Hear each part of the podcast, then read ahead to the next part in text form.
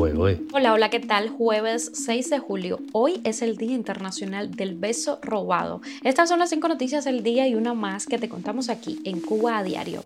Esto es Cuba a Diario, el podcast de Diario de Cuba con las últimas noticias para los que se van conectando. El gobierno de Estados Unidos asegura que va a procesar todas las solicitudes de parol humanitario. El primer feminicidio de julio eleva a 48 los ocurridos en Cuba en seis meses. El gobierno de Portugal planea la contratación de 300 médicos cubanos. Los cineastas cubanos quieren rescatar la muestra joven y el patrimonio fílmico, sobre todo el independiente. Escapa el quinto futbolista cubano en la Copa de Oro y ya hay récord de fugas para una edición. Esto es Cuba a Diario, el podcast noticioso de Diario de Cuba. Comenzamos. El gobierno de Estados Unidos aseguró que todas las solicitudes de parol humanitario realizadas hasta ahora van a ser procesadas, a pesar de la extraordinaria demanda para este programa. El subsecretario de Seguridad Nacional de Estados Unidos, Blas Núñez Neto, recordó que la mitad de los procesos se hacen en orden cronológico, de acuerdo al momento en que se presentaron, y la otra mitad de las aplicaciones se procesan de una manera aleatoria, o sea, alguien que aplicó ayer podría ser procesado mañana, pero alguien que ha estado esperando tiene la certeza de que su aplicación eventualmente se va a procesar. Hemos visto una demanda extraordinaria para esos programas que demuestran los efectivos que han sido para proveer un canal legal para que la gente venga a Estados Unidos. Como estamos procesando 30.000 cada mes, hay gente que va a tener que esperar un cierto tiempo. Al ser cuestionados sobre la diferencia en los índices de aprobación entre los migrantes beneficiados, venezolanos, nicaragüenses, haitianos y cubanos, Núñez Neto dijo, antes las aplicaciones se atendían por el orden en que se hicieron. La demanda de los haitianos fue muy fuerte en los primeros meses, pero ahora con el sistema aleatorio, me parece que esos números van a ser más parejos entre todas las nacionalidades.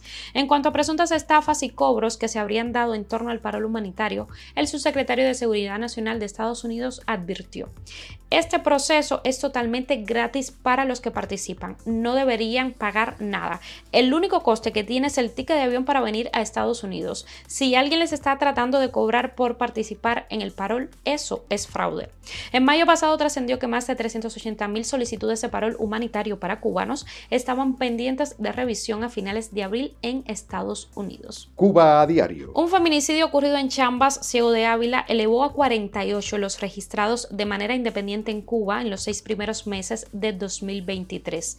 La víctima se llamaba Saray Moya y habría sido ultimada el pasado 3 de julio por su esposo, según publicó en Facebook su ex esposo Evidio González Noda. El feminicidio de Saray Moya, que ya ha sido verificado por el Observatorio de Género de la revista A Tensas, según dijo a Diario de Cuba su directora Iliana Álvarez, es el primero del mes de julio.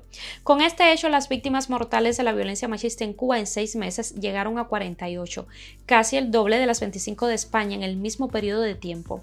En el caso del país europeo, cuya población es cuatro veces la de la isla, se trata de las cifras oficiales del Ministerio de Igualdad. En el caso de Cuba, la cifra corresponde al subregistro que llevan los observatorios independientes que llenan el vacío de información dejado por el Estado. El gobierno de Portugal planea la contratación de 300 médicos cubanos exportados por La Habana y ya ha iniciado los trámites necesarios pese a las exigencias de sus propios profesionales del sector que demandan mayor inversión y atención a los sanitarios del país. Los médicos procedentes de Cuba trabajarían durante un periodo de tres años. El gobierno presidido por el socialista Antonio Costa ya ha iniciado los procedimientos para que esos profesionales se incorporen cuanto antes al sistema público, teniendo en cuenta los diversos pasos por los que deben pasar los extranjeros fuera del territorio comunitario antes de ser considerados aptos. Para ser habilitados, los médicos llegados de terceros países deben someterse a varias pruebas, no solo de medicina, sino también de idioma portugués. En 2009, Portugal contrató a 44 médicos exportados por La Habana para reforzar la red pública en las regiones de Ribatejo, Alentejo y Algarve. La noticia llega en una jornada en la que los médicos portugueses iniciaron una huelga de dos días para exigir mejoras salariales y laborales. Si no se llega a un acuerdo con el Ministerio de Sanidad, la Federación Nacional de Médicos, convocante de la paralización, no descarta otra huelga a inicios de agosto. Los profesionales de la salud se convirtieron en las últimas décadas en el principal renglón exportable del régimen cubano. La salud fue exactamente el 58,1% de ese total. El régimen de la isla se queda con al menos el 75% del salario que pagan por los médicos los países receptores. Cuba a diario. Y nos vamos a La Habana, la importancia de rescatar la muestra joven ICAIC y la urgencia de salvaguardar el patrimonio fílmico cubano estuvieron entre los planteamientos de los cineastas reunidos en el cine 23 y 12 de La De acuerdo al texto, el grupo de creadores reunidos en la sala cinematográfica se sumaron vía online una treintena de profesionales del gremio que se conectaron desde otras provincias o desde fuera del país. El encuentro fue puramente gremial por lo que no hubo participación de representantes de ninguna institución gubernamental ni de la prensa.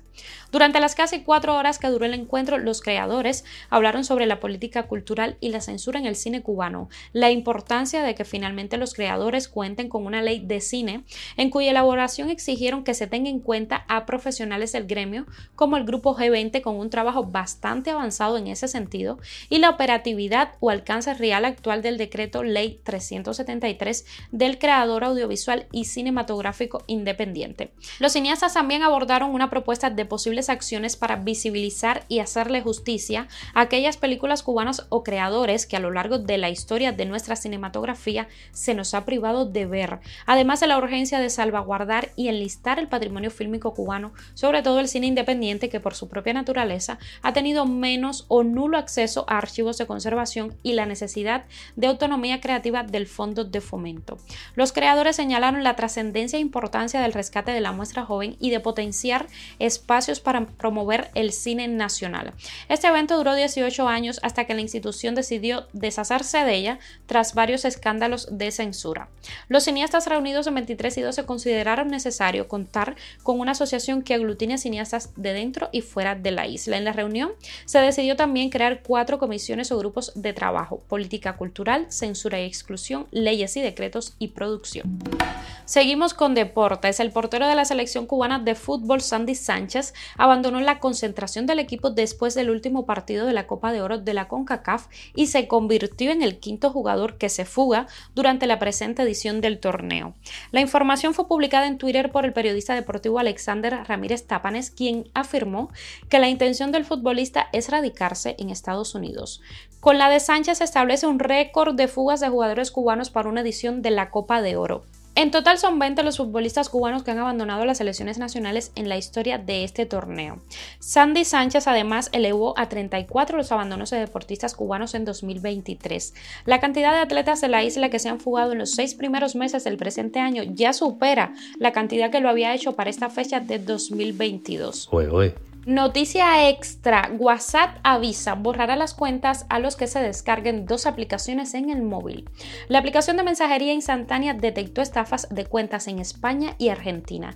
Debido a ello, lanzaron un comunicado anunciando que no se tolerará el empleo de aplicaciones modificadas que no sean la original, es decir, aquellas no oficiales que hayan sido creadas por terceros y no por la compañía Meta. Desde WhatsApp han comunicado a sus usuarios que se reservan el derecho de eliminar algunas cuentas, en concreto las de aquellos que usen aplicaciones no autorizadas, como es el caso de WhatsApp Plus o GB WhatsApp. El comunicado de Meta no menciona de forma directa a este tipo de aplicaciones. Sin embargo, aunque las anteriores son las más comunes, también existen otras como Aero WhatsApp, WhatsApp Gold o UWhatsApp que tampoco son oficiales. Todas esas aplicaciones han cobrado gran popularidad en las redes sociales. La razón es que cuentan con características polémicas de las que carece la versión original. Por ejemplo, tienen una opción de recibir una notificación cada vez que se conecta un amigo o también cuentan con la posibilidad de conocer qué dicen los mensajes que se han eliminado. De acuerdo con lo anunciado por Meta, la suspensión por utilizar WhatsApp Plus y otro tipo de apps similares será temporal y tendrá una duración de 24 horas. En este periodo, el usuario no podrá ver las conversaciones con sus amigos. Después de la suspensión, tendrán que desinstalar la versión pirata y usar la oficial.